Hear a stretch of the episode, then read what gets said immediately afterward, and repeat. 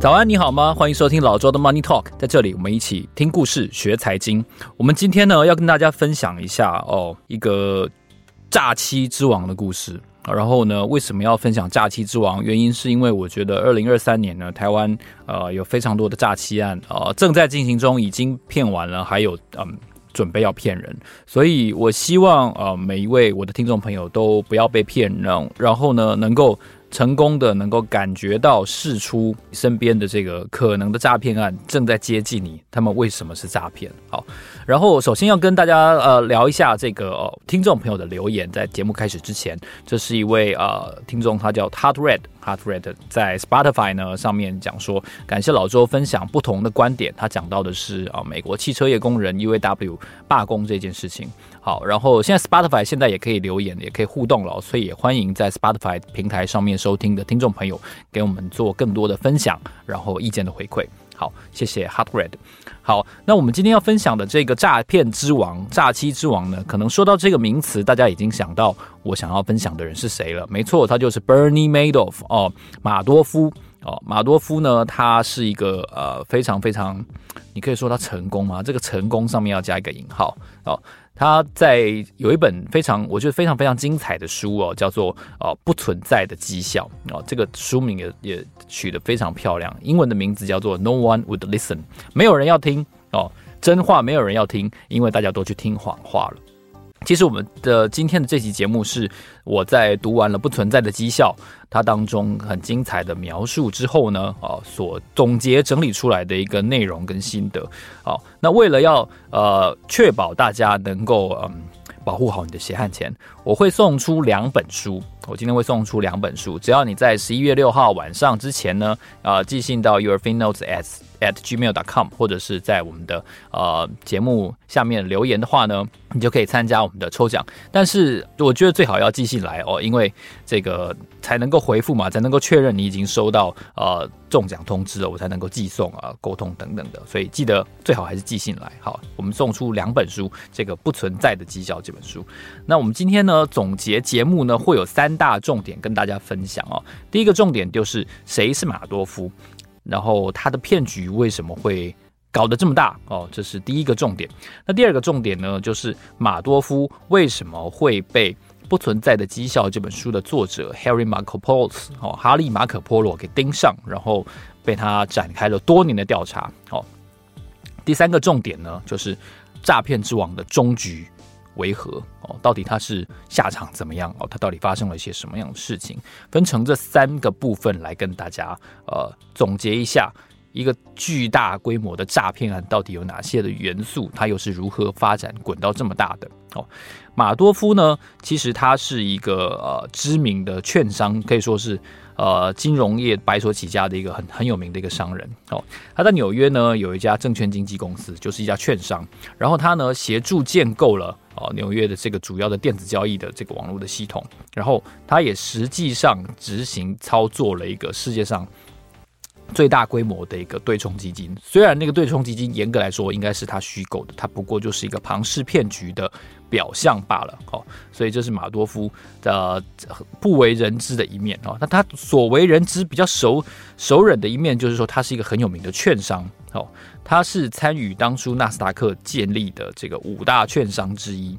那马多夫呢，早期在八零年代末期到九零年代的时候呢，就已经是华尔街相当相当知名而且成功的一个商人哦。他是犹太人哦，然后他在一九九零年、九一年跟九三年担任了纳斯达克的主席哦。然后呢，他也是伦敦国际证券结算公司的创始会员。那不止如此呢，马多夫他们一家呢，其实在华尔街。势力相当的庞大哦，因为他的弟弟彼得马多夫是全美券商协会的副董事长，也是呃董事会成员。然后呢，他是纽约区这个协会的主席，然后他也活跃于纳斯达克这个市这个市场。他在纳斯达克当过执行委员会的委员、交易委员会的主席哦。他彼得马多夫还是纽约券商协会的董事，跟美国存托保管公司的董事。你看得出来，这两兄弟哦，Bernie and Peter 啊，这两个人呢，他们非常非常的呃聚焦在金融业，然后可想而知，这样子的一对兄弟党呢，应该是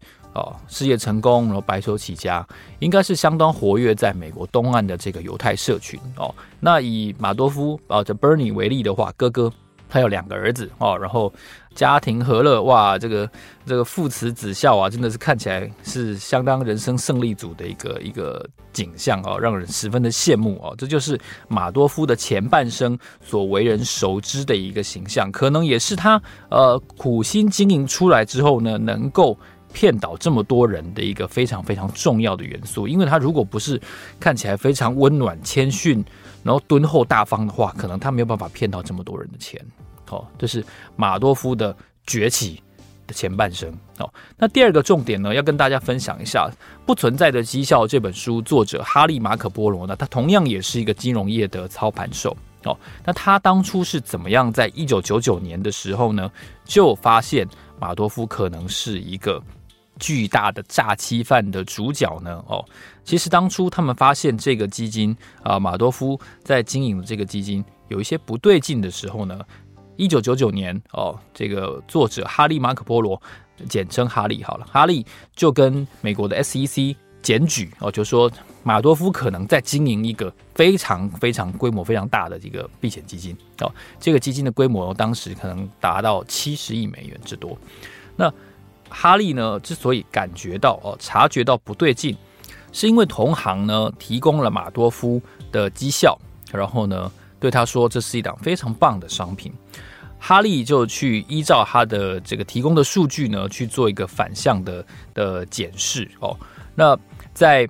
提供给美国 SEC 的信当中。哈利就说到说，如果马多夫能够创造这么厉害的绩效的话呢，应该是有两种可能性，因为他是一个呃专精于数学、金融商品方面计算的一个交易操盘手。哦，哈利就说这两种可能性，一是马多夫。已经事先掌握了客户的订单方向哦，就是你要做多做空哦，还是说同这个双向都做？然后呢，客户的订单的数量跟价位之后呢，马多夫自己抢先交易，所以他才能够创造这么高的报酬。简单来说，这个叫抢帽子哦，叫做抢先交易。那抢先交易呢，在美国证券市场是一个严格被禁止的内线交易，被会被认定为内线交易的一个手法。为什么呢？因为刚才我们提到，他是一个相当大的造市商，他自己经营证券公司。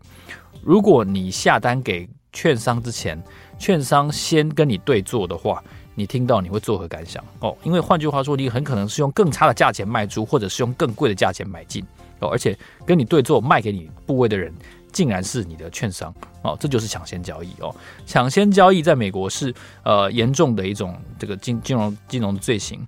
如果这个叫这个罪行成立的话呢，抢先交易的这个受罚的对象的罚款百分之十可以拨给这个吹哨人当做奖金，所以其实吹哨人是有诱因，是有相当的动机去检举类似的抢先交易这件事情。这是第一种，当年哈利认为马多夫在执行诈骗的可能性，实际上跟哈利一起落实这个调查的其他的同行。跟他的队员也都认为，哦，应该马多夫做的是这件事情吧，因为他自己确实就是相当大规模的造市商啊，哦，交易量有相当一部分都是从他这边来的，所以他很有可能是抢先交易哦。但是哈利自己相信的是第二种可能性，什么可能性呢？就是他这个根本就这里面根本就没有任何一笔交易哦，这根本就是一个庞氏骗局哦。也就是说，马多夫所宣称的买进卖出。避险策略跟他进出的时间点，这些通通都不存在哦。他是拿后金抵前金，也就是拿当初比较晚加入的这些人加入这个基金，加入这个基金的这个人比较晚的人，拿他们的钱去填补，说是前面那个人加入的。的绩效哦，然后如果他需要赎回的时候，就拿这个钱出去哦，这就是一个后金抵前金这样子的一个一个架构，这就是所谓的庞氏骗局。简单来说呢，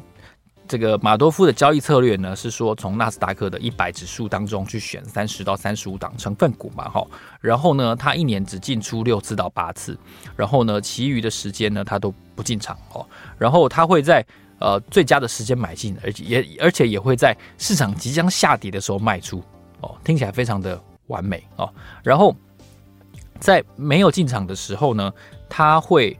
买进的是美国短期的国库券哦。然后在这个这个所谓的避险策略当中，他选择是一个选择权的呃操作的手法，去保护下档哦不会跌太多，同时呢上档还有空间的利润可以赚哦。他用这样子的一个话术，我们我们如今已经知道是一个话术，但他说这是一个策略哦。话术与策略之间其实是呃不过就是一张纸那么薄的差别吧，哈。在马多夫这个案例里面，但是很多人都相信了，因为他的他的获利非常的好哦。那可是哈利在交给 SEC 的检举信当中呢，一再的陈述到一件事情，就是马多夫自称呢，他每一个月都可以帮投资人创造大概一趴哦，百分之一到到小幅接近百分之一点五左右的获利。如果他每个月都可以创造这个获利，而且很少很少赔钱的话，依据书中提到，他在八十七个月当中只有三个月是亏损的。呃，各位听众听到这边，大家可以看一下，在在过不要说别的了，你过去八十七个月里面你亏了几个月哦？这个这个留给大家自己自行去去检视一下。马多夫自称在八十七个月当中，他只亏了三个月哦，而且同时呢，他一年还要支付百分之四的报酬给连接。马多夫基金的其他的相关的基金，所以哈利计算之后，很简单的得得到一个数字，就是马多夫一年可以创造的年化报酬率至少是百分之十六哦。但他一年又又只操作六次到八次哦，然后他买的是标准普尔指数里面的三十五只股票，然后用选择权去保护它。那哈利跟他的这个团队呢，经过了非常缜密的多方面的计算，发现都没有办法在市场大跌的时候。能够保护这样子的策略，然后呢，能够在大涨的时候创造出哦更高的绩效来，创造全年年化报酬率百分之十六这件事情哦，所以他们又怀疑说，可能马多夫讲的根本都是假的，因为不要忘记了，他说他在退出市场在空手的时候呢，马多夫买的是美国短期的国库券，换言之就是国债，但是国债呢，在过去四十几年来，哦，也就是说，大概从如果从一九九九年开始算的话，可能从二战结束之后到一九九九年，可能美国国短期国库券都没有出现过年化报酬率百分之十六，哦，因为它毕竟是一个债券嘛，哦，那那换言之，它从股票市场赚到的钱可能更高，才能够创造全年百分之十六的这样子的数字，因为它的整个策略听起来非常的不合理，而且你没有办法从马多夫。这一边，或者是从买马多夫基金的金融机构这一头得到更进一步的策略的细节哦，所以哈利就强烈的认为，这很可能就是一个不折不扣的庞氏骗局，而且非常非常规模非常巨大哦。所以在一连串的检举之后呢，你意想不到的事情发生了，就是他们。检举团队或者说这个吹哨者团队呢，一共向美国 SEC 提交了五次以上的检举报告，但什么事都没有发生。我说的是什么事都没有发生哦，就是他们冒着生命的危险，然后呢去提交了很多呃报告给美国的 SEC，给波士顿 SEC 办公室，给纽约 SEC 办公室，然后甚至他们直接到华府。直接到总部去递交检举，然后什么事都没有发生，好像好像这些检举都不存在，然后这让哈利呢非常非常的气馁，也非常的痛苦哦。然后因为他们实际上已经跨出了会让自己生命陷入危险的一步一大步，但是美国政府的的蛮横或者说不作为呢，却让这些吹哨者严重的。暴露在风险之中，而且真正的这个犯罪者完全没有得到任何的惩治哦，就这样子过了六七年之久的时间哦，当中呃，这个哈利也也叙述了一下，因为他曾经当过军人哦，曾经在陆军受过军事训练，所以他常常会在带小孩出门的时候，会先检查一下车子底盘下面有没有安装炸弹哦，然后出门的时候呢，也都会带枪上实弹。哦，然后枪这个子弹会上膛，已经全家人可以说变相的生活在恐惧之中哦。然后有一些时候被陌生人盯梢啊或什么，他们都会非常非常紧张，因为他们家有三个小孩哦。那他跟另外两个检举团队成员其实都经历了类似的事情，就是活在一个巨大的压力底下，但是好像全世界的人都不理会他。这也是为什么这本书的书名取名叫做 “No One Would Listen” 的原因哦，就是已经沉迷在这个骗局当中人的人呢，他没有兴趣醒过来哦，然后可能是沉迷于绩效啦，可能是等等的原因，他没有办法脱身，他没有办法接受自己其实是被骗了哦。这是一个呃很巨大的一个呃可以说共犯结构吧。好，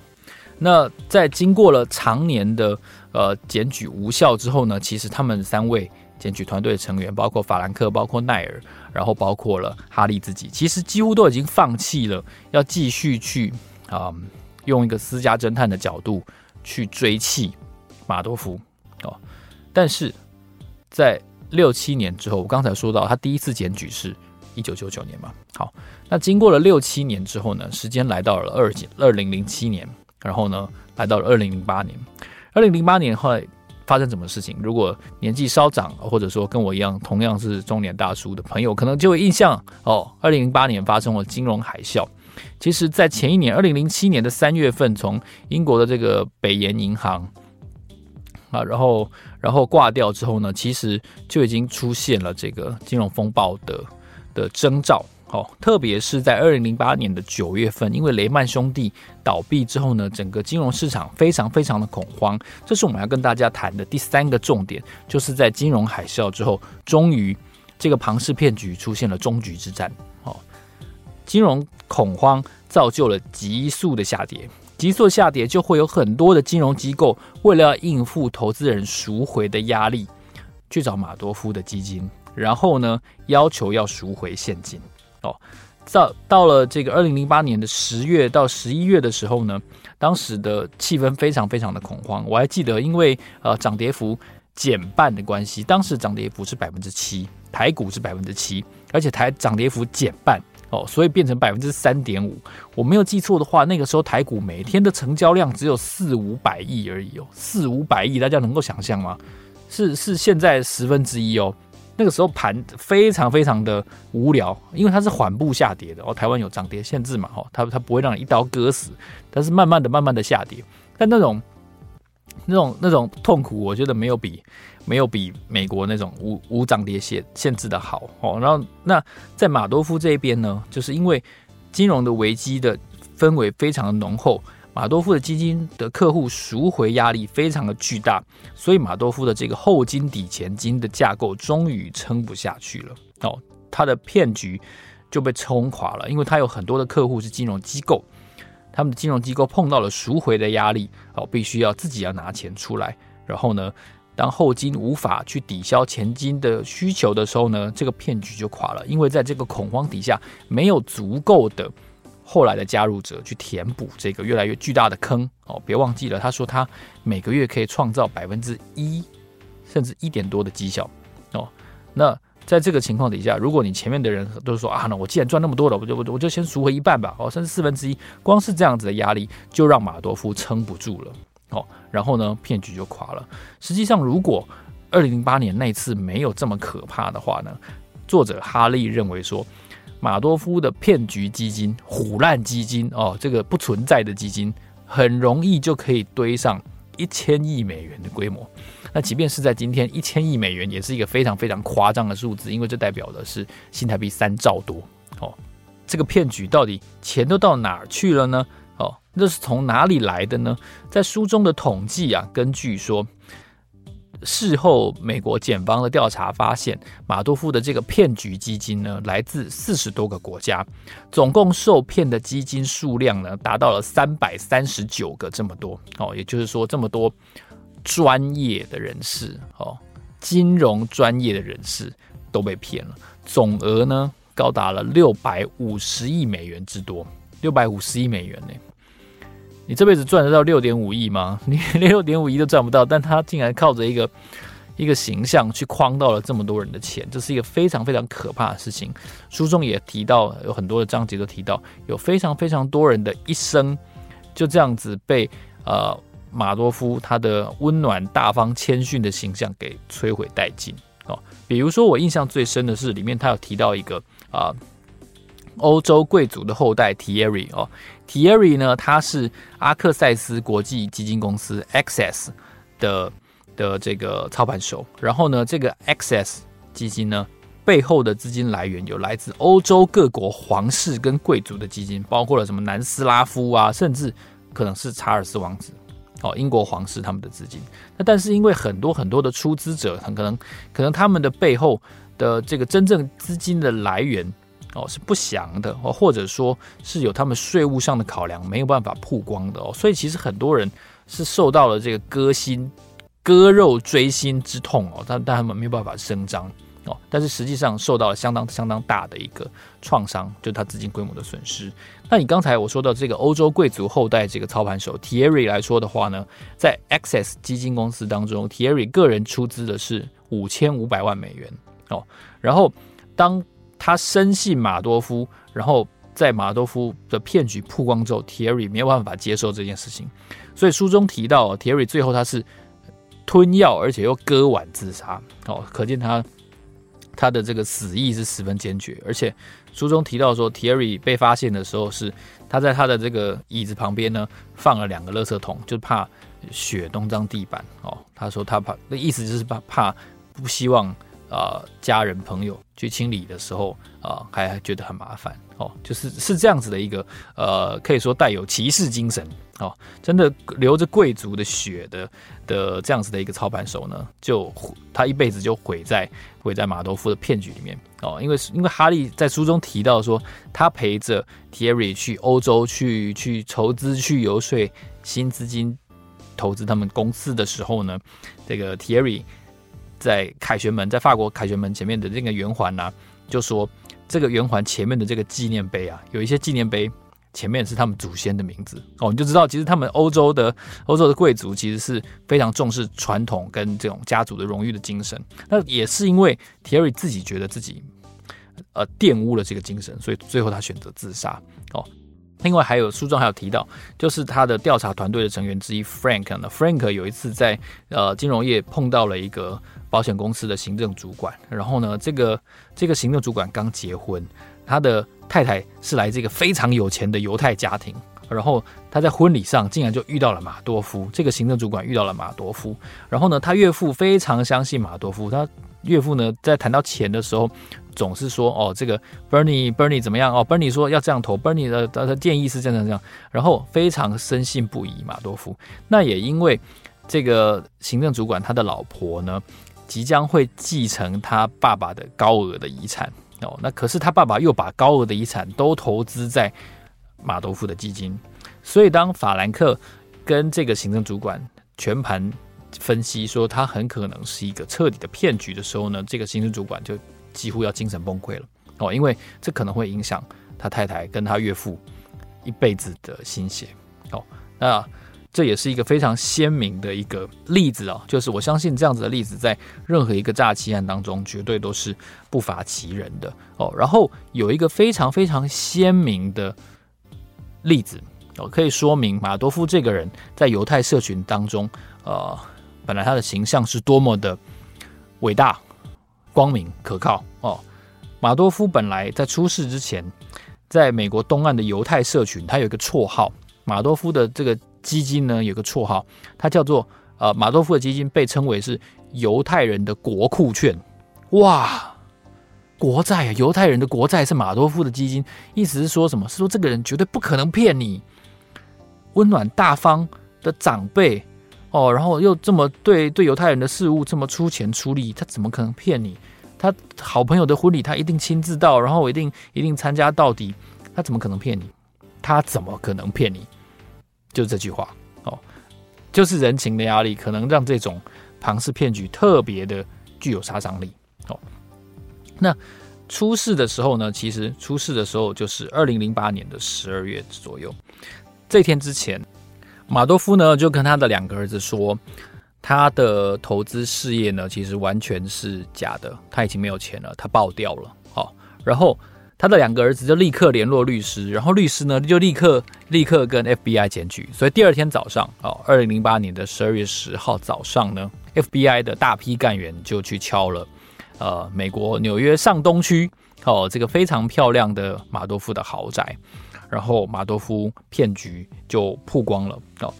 在隔年的六月呢，美国地方法院就判决马多夫最重最重的有期徒刑一百五十年，一百五十年之久，就是这能这是一个有期徒刑累加里面最重的刑度了。在跟检察官还有在跟 SEC 高层的这个访谈当中呢，马多夫要求不可以录音到单纯单纯的记录。他说呢，他之所以开始这样子的一件事情，是因为他不能够接受他人生有失败。然后，马多夫同时还辩解说，他觉得很很奇怪、很讶异的一件事情，就是他也觉得很奇怪，为什么他骗这么久都没有曝光？哦，你就会觉得这是讲干话嘛，就是就是就是很很挑掰嘛，吼，因为实际上他的这个骗局的手法，实际有一些迹象是很离谱的，所以马多夫自己都说，他有很多的露马脚的地方。明明都可以被抓到，但是竟然这些监管机构都没有发现异状哦，这也是马多夫自己觉得很不可思议的一个地方。举例来说，在马多夫认罪之后呢，其实他的相关的一些呃员工就已经被起诉，然后也被发现了。就是如果根据这个起诉书的资料的话呢，马多夫办公室有两个员工，一个叫安妮哦，英文是 Annette Bongiorno 啊，这应该是一个意大利人，我猜。然后呢，另外呢是 Joanne Krupi，这两位呢，其实就是他们的工作就是帮马多夫去量身定做出一份呃每一个客户自己的假的交易报告哦。这个假的交易报告呢，其实说穿了，他们的整个骗局是非常可以稽查的。除了哈利在书中有详细的解析，说这个选择权的策略是怎么样，不可能。执行到马多夫宣称的报酬之外呢，其实他们的手法非常非常的幼稚拙劣，而且容易看穿。有多幼稚呢？就是马多夫会直接决定这个客户的报酬率是多少，因为他根本没有交易嘛，哈，所以这个报酬率当然就可以被设计出来。然后呢，这个 Annette and Joanne 呢，这两个人，他们就会去。设计出一份交易报告，他们有一个城市哦，这个城市呢可以决定他们呃宣称的交易的日期、买进的日期、退出的日期，然后呢他们是用多少的部位去平仓哦，然后就产生了马多夫所宣称的这个利润哦，然后其中呢这个安妮呢，Annette Bongiorno 呢，她是负责操作这个城市的人哦，她去决定他们在过去的一段时间是如何产生纸上的交易哦，甚至。一个非常夸张的一件事情就是，呃，安妮后来被 SEC 发现，她写给一个其中一个投资经理人的话露了馅，因为安妮说呢，她可以有任何呃想要在这个期间产生报酬的能力。哦，那换句话说，这根本就假的嘛，因为你根本不知道你卖出之前你能赚多少钱呢、但安妮却这样宣称，而且呢，有一些有一些交易呢，甚至。他的交易是在开户日之前，你不觉得很扯吗？就是竟然连这么这么这么唬烂的事情都都不会被发现。然后他们有一些时候，这个选择权的交易也许也许是也许是期间跟价位是在马多夫宣称的期间，但是比较夸张的一件事情就是，除了这个日刚才有提到那个日期之外，有一些时候他们的交易日期是在周末，礼拜六、礼拜天。就这么胡烂的，这么胡烂、这么幼稚的事情，竟然会发生在呃专业、高大上，然后每个人都穿西装笔挺的华尔街。就你你会觉得，OK，这是这到底是怎么办到的？怎么会骗骗倒这么多非常专业的人？哦，这是一个我觉得到目前都都无解的一个事情。然后马多夫就这样子被判刑了一百五十年。哦，然后。后来呢，其实马多夫的下半场，他的终局其实是这谎言被拆穿了之后，就蛮凄凉的哦。他蛮凄凉的。我们刚才提到，他在整个美国东岸的犹太社群是一个非常光明的存在。可是我们事后看，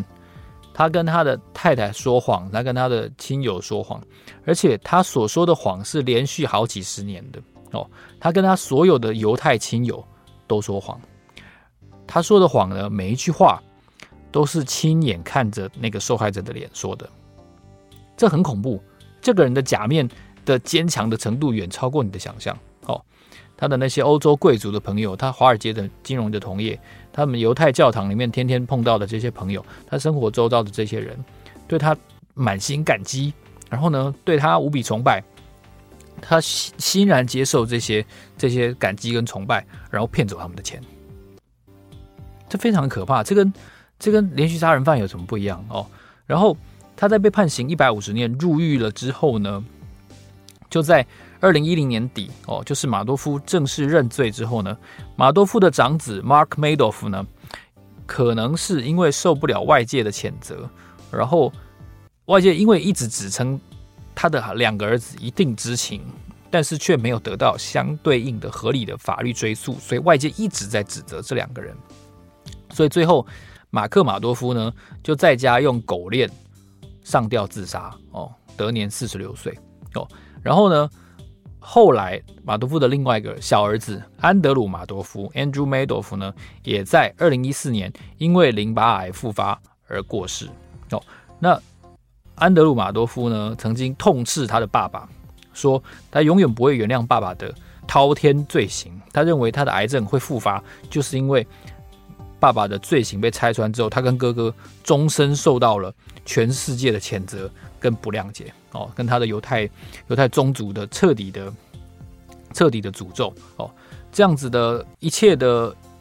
亲亲戚的关系，所有的关系都断绝了哦。那马多夫的太太哦，他的这个 Ruth Madoff 这个原配呢，也在马多夫这个出事之后呢，就